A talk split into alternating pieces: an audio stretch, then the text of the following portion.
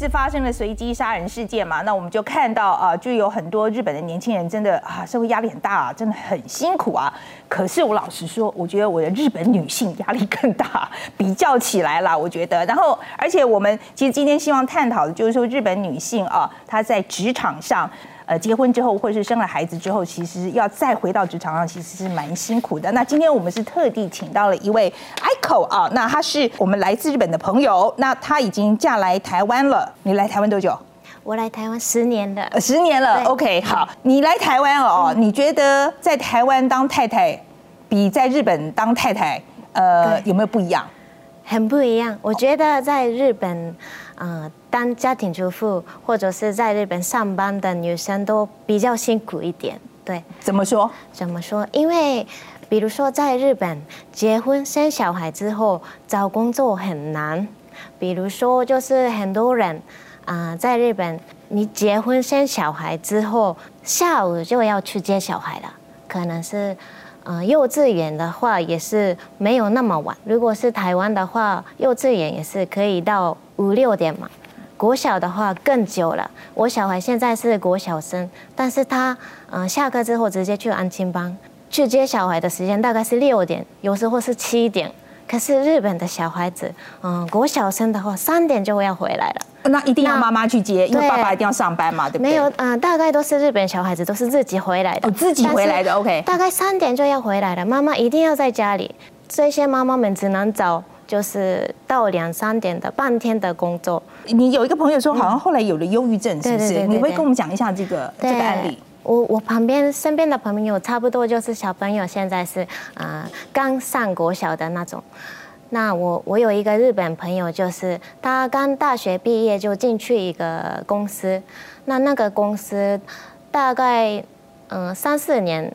工作了三四年之后，他就结婚，因为结婚生小孩就离开公司。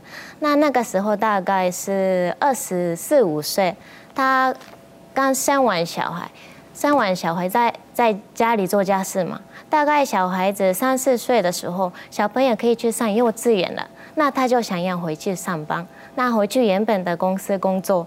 但是那个时候发现，他回去公司的时候，就是他原本做的。工作已经早就别人在取代了，别人在做，那他就又从头开始做那个从倒茶水。天哪！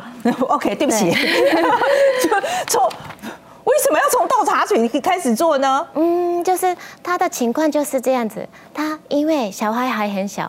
真的，刚刚刚说的一样，三四点就要下班的。对，我知道这个我想，可是我觉得回去再从基层开始做，就是只有倒茶水吗？嗯，还有别的比较简单的、比较简单的工作，当然也有其他工作可以做，但是跟之前不一样，因为在日本的社会，大家都几乎都要加班，加班有一些人还要去嗯应酬，所以很多人很晚才回来回家，但是。就是妈妈就是要赶快回家嘛。有时候她的压力就是说，有时候小朋友还很小，常常感冒发烧，真的几率很高。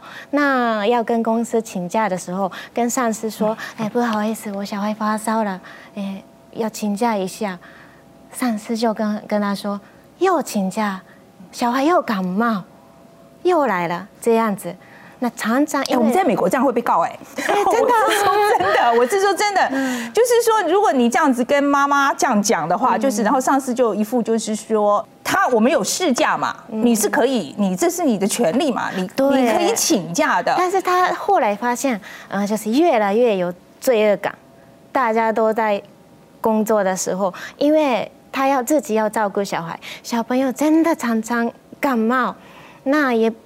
不能就是不能放弃照顾小孩，但是跟公司反映的时候，嗯，有一些同事啊，都跟他说，哎，我们都要加班，现在还那么忙，你就这个时间那么早就要回家？好，那所以老老老板有意见，同事也有意见。对，然后后来他就开始就是嗯，有一点忧郁，后来就还是回去当家庭主妇啊。真的很可惜啊，很可惜。他也想要工作，但是那个环境在那，会让他真的很一一直想到负面的想法。对，你觉得在台湾呢？嗯，你比较起来，你觉得？在台湾，我觉得在台湾旁边的很多台湾女生都是呃生完小孩马上回去公司公司工作。我觉得台湾的环境很好的地方就是说，嗯，很多公公婆婆帮他们带小孩。那这是日本公公婆婆不帮忙带吗？日本尤其是在东住在东京的人，很少跟公公婆婆住一起，而且住近住很远，对很远比较多，所以呢，就是很难就是。边照顾小孩又要工作的话，就真的环境没有很好，而且日本的那个保育园叫类似台湾的托儿所，很难进去。哦，我们也蛮难的啦。不过日本，你觉得觉得更难？日本真的也很难。前嗯，几年前有有一个妈妈在网络上写个文章，就是说，嗯，在日本难得找到了工作了，但是每一个托儿所都就是不接受我的小孩。报名了好几家，但是没有一个可以进去。这个文章也是嗯引起很多人的讨论，但是后来已经到五大概五年了，那那是五年前的文章，但是到现在还是没有很大的改变。OK，今天非常谢谢 IGO。好，那今天这个问题呢，我们又再度请到这个日本政经观察家 Joe，好来跟我们再谈谈这个问题。这样好，来，我知道安倍晋三，日本前首相安倍晋三，其实针对这个问题，他有推出一一串政策，对不对？就是女力，他就觉得说，哎，这个日本经济很不好，那我如果我们有这些非常呃高教育程度的女性加入这个工作的行列的话，应该对日本的整个 GDP 啊生产力会有很大的帮助啊。发生了什么事？其实呢，因为在二零一五年的时候，安倍晋三第二次担任就是首相，那时候他就提出了，等于说要女性整个要带动女性的一个等于说劳动力。那这带动劳动力其实有很多问题要解决，哪几个问题？第一个，因为日本的这个过去日本职场有一个比较大的一个问题，就是说他们呢对于女性其实都认为就女生嘛，就是来倒倒倒茶水啊，做这些相关的事情就好，要不然女生要做什么事情没有这大事情男生来决定就可以了。但是呢，他就说这样不行，为什么不行呢？因为少子高龄化，因为少子高龄化关系，所以其实男生也不够用啊。那不够用状况之下，所以要发挥女力。其实他真正的目的其实在这一边。但是你要让女性出来的时候，第一个你要改变的就是过去一般来讲，日本人他们认为就是男主外女主内。那所以很多日本女生，她们其实自己本身都没有那个意识，说我要走出来。那于是呢，安倍晋三就登高一呼，甚至呢大用所谓的女性阁员，希望带动那整个气氛。但是只能这样讲，就是说要改变一个社会的一个习惯，并没有那么容易。所以在表面上，这些女性对他们推出来之后，其实还是属于就是一个装饰的一个角色。所以他们接下来在推什么？像那个日本的东京都知事，他甚至提了一个，我要降低钥匙儿的这样的一个人数，我希望他能够达到零。但是到目前为就是因为他们有很多小孩子，他必须要寄养在包括了像育儿院啊、托儿所啊。所以他意思就是说，他不要有钥匙儿。的意思是要妈妈再回去吗？他不要有钥匙，而是要改变所有的劳动习惯。他要让爸爸妈妈能够懂得相互的去 share 这样的一个工作。要大家要要大家爸爸也要进来就对了。对，所以呢，后来呢，在日本在二零一八年的时候，有一个叫做 equal，就是怎么讲，就是御夫。也就是说，今天要让所有的男生知道，说你今天请假回家带小孩不是件丢脸的事情，因为过去日本哪敢男生哪敢说，哎，老板，呃，对不起，我要请假，因为我要去带小孩下下课。你如果讲这句话，当场办公室会笑你。所以呢，他们要改变这习惯，但是这整个状况其实很难被改变的。哎，可是就我每次在看日本这个问题的时候，你就觉得说，你觉得是他的配套措施真的不够呢，还是社会观念很难改？到底是哪一个比较严重？我我知道是鸡生蛋，蛋生鸡啦。可是我们的配套措施不就是为了改这个社会观念吗？所以它这到底是是哪一个比较严重？如果齐斐要回答你这个问题，我反而会提另外一个问题来请教你。你如果记得的话，在东京奥运要举办的时候，当时前会东京奥委会的会长，呃，森喜朗是不是因为失言事件下台？对对对，蛮严重了啊，蛮严重下台，对不对？对，没错。后来他下台的时候，其实你知道吗？当中有很多女性其实支持他的。嗯，对。那这就是这个东西，大家都觉得很惊讶。你仔细去看哦，去签名连署，希望那个森喜朗下台的，几乎都是。二十五岁以下的女性，嗯，OK，嗯，那所以呢，而且这当中这些女性，她们其实这当中就一个非常奇妙调，就是二十五岁以上都支持她，不会吧？我觉得，我觉得这当中就是他们一直拿出来在讨论这件事情，就是说，反而年长一点的女性，我们在讲的就是说年纪比较大的一些女性的话，她们反而已经被同质化到了什么？到了就是说，哎，我觉得过去这传统才是对的啊，女生为什么要这样子？就是这这么的，就是呃光芒四射出来？那这包括还有一件什么事情？包括就是夫妻同性的这件事情，因为对日对日本女生来讲，这是一个这个问题如果没解决，你要说男女平权，根本就是在说说假话。为什么呢？举个例子来讲，今天的话，夫妻同性的问题很严重的原因在哪里？因为呢，今天如果女生嫁到男生这一边，女生必须要把她的姓氏改跟男生一样。重点出来了，他改的时候，他包括他的银行账户，包括他的户籍成本，包括他所有证件都要更改。好，现在因为离婚这东西，他增加了女生的离婚成本。因为我今天我如果跟这个男的离婚了，我必须要全部改回来。要不然我就是要跟这个男的一样的姓，再继继续走下去。那对我来讲，这个成本太高，这根本是在惩罚女生。而女生有必要被惩罚这件事情吗？我我认为是没有必要，因为我觉得他这个是 by law 还是只是习惯？这是这是明治我维新之后所定的民法，在民法里面规定就规定了一定对法律规定一定法律规定，但是法律规定后来有修，有修是怎么样？就是不一定女生要跟男生啦。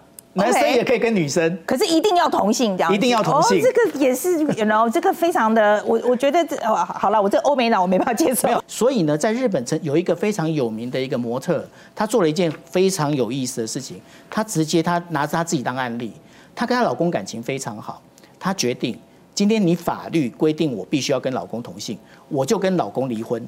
但是我们住在一起，而且他在离婚的时候呢，他其实他要决定做这件事情的时候，他跟他所有他有三个小孩，他跟三个小孩都讲。就是说，爸爸跟妈妈要离婚，但是我们不是因为感情不好，只是因为我们觉得法律这是有问题的。所以说，他是说，我们就各自按照我们各自的姓，你们也可以选择你们想要跟谁姓都可以。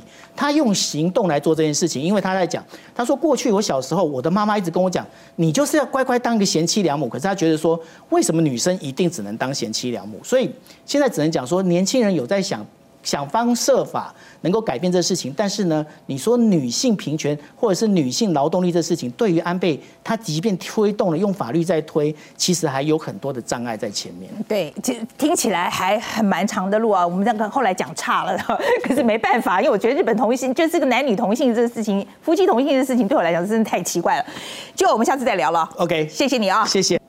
好，那我们我再跟我的团队啊，就谈到这个日本女性，尤其是在生了小孩之后呢，要回到职场非常困难这件事情。那我们团队里面就讨论了一下，那我们的制作人范逸华就说，哎，可是他觉得台湾的。女性虽然可以回到职场，但是压力是不同的。来，一华，对，应该是说我们看了日本太太的例子之后呢，我们就觉得其实台湾妈妈，我想要回家庭还很难嘞。其实是说你可以找到工作，对，但是你在工作的时候压力非常大，对，你要兼顾家庭变得非常的困难，非常的困难。比如说我如果今天想要全心的照顾小孩，比如说离这个三三年五年好了，我要回到职场上，其实是一件蛮难的事情，因为在台湾的职场。你有所谓的求职空窗，其实你再回来就很难找工作。所以这跟日本有点像了，有一点像，这个部分有点像。对，可是你就算回来了也很辛苦，对不对？对，就算回来，你回到台湾的职场上，比如说像我们之前去欧洲采访啊，其实很多呃欧洲的妈妈，他们会选择在小孩大概两岁、三岁或者上幼稚园前的这个时间，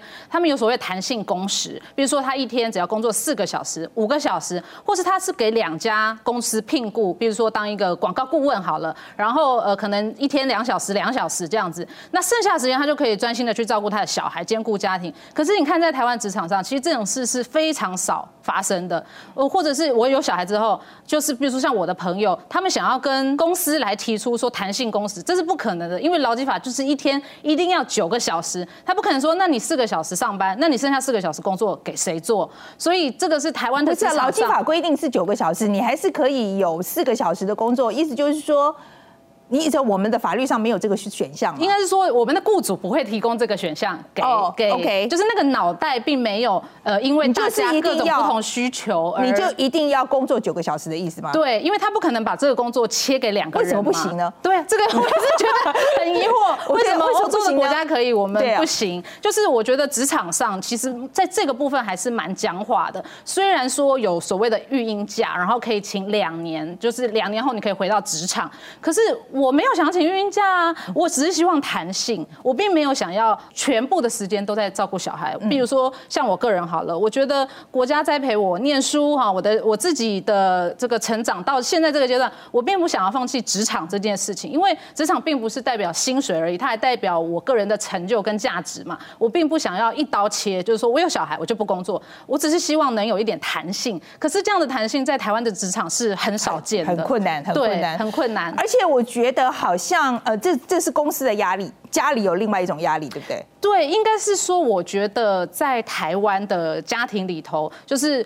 妈妈这个角色，还有人妻这个角色，被赋予了比日本太太，我们前面听到日本太太，呃，多很多不同多重的压力。因为在日本来说好了，他们就希望你在家里，就是你就呃顾就在家里面顾就主内这个部分弄好就好了。对，那只有安倍会把这个主妇太太们叫回职场上。可是，在台湾，大部分现在目前，因为台湾的房价非常的高，大部分都是双薪的状况下，所以在台湾的家庭里头，太太她意味着什么角色？她除了是人妻之外，她还又是要很优秀的员工，或者是你至少要有生产力，要为这个家庭贡献，然后又是媳妇的这个角色，你可能要去侍奉你的婆婆，每一年三节，然后你要去呃跟她慰问呐、或者是你要顾好婆媳关系，所以这个角色是很多元的。就是我听下来，我觉得台湾的妇女还比较辛苦，对，这个辛苦是。不同的角色，就是我们不能说自己是娇妻啦，但是我们都好像有一个目标，就是说，好像